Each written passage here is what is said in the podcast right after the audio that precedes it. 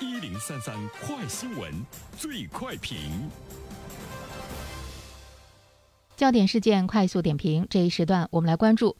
继佛缘之后，网上还出现了一批病源，总是在社交平台上声称自己患甲状腺癌、甲状腺结节、乳腺癌、抑郁症等等，再过几天又称已经痊愈，然后开始分享自己的术后恢复心得。在此过程当中，病源会向网友们介绍疤痕修复贴、保健品等产品，并称自己亲自使用过，效果很好。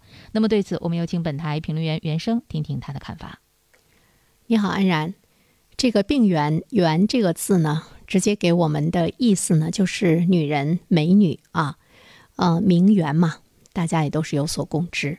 那么这个“病源”当然就是美女患者。佛缘我们就不多说了哈。前不久还有一个呃听众朋友跟我说讲讲佛缘这件事儿，我当时把那个字看错了，我看成了缘分的缘。我说这个我不太懂啊，其实不是，也是这个一些这个美女们到佛家圣地呀，包括茶社呀啊来展示一些，最终呢是为了卖东西啊。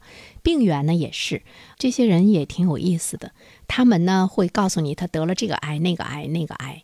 装出一副可怜的样子，但是这个可怜的样子呢，还有比较精致的化妆，在病床上躺着，生病了之后，谁还有精力去化妆？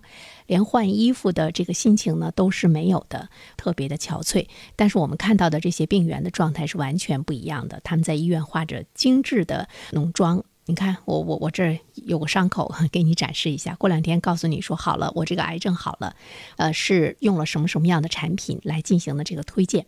啊，这个呢，就是我们现实生活中病源现象，就是这些女孩子们为了钱，为了最终的利益，为了收割在现实生活中一些人的智商税，她们其实愿意诅咒自己生病。在现实生活中，如果你对一个美女说：“你说祝你生病，祝你得癌症。”她肯定会气得跟你撒泼。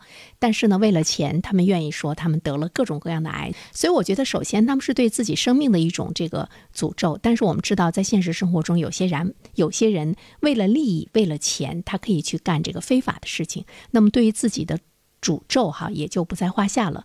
原经济。呃，这个呢是值得我们来关注的，因为已经有很多人在这个社交平台上利用这种方式来骗人。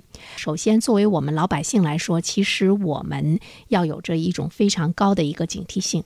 这种现象已经不足为怪，它只是换了另外的一种表现形式。其实我们在很多的这个媒体上，你也会看到有些人通过打电话呀、干嘛啊，说他多么多么难，多么多么苦啊。最后我吃了你的药之后啊，怎么怎么好了？呃，其实这里面你要去辨真伪，有很多人也是。为了挣钱，因为呢会给他钱，他来打电话。那现在呢，我们看到这种状况呢，已经是有了发展壮大，有了创新。这些女孩们来扮演呢病者，我觉得它不是一个新生的事物，它是呢一贯的一种骗人的手法的一个延伸，是需要我们有警惕的。另外一方面的话呢，就是往往上当受骗的就是分辨力不足的呃这些群体，略显畸形的这个市场，呃，使得呢他们可以。能够呢去获利啊，自己呢要提高警惕，就是这个原经济明显呢是骗你的眼泪，骗你的财产，骗你的健康，我们要呢提高警惕。另外一方面的话，就是我们要质问一下医院，为什么能让他们把医院当做骗人的场所？医院负的责任，还有平台的责任，更期待着有关部门能够对这种现象进行查处，因为他们卖的东西大部分是三无产品，价格高的出奇，骗了太多老百姓的钱财。好了，安然。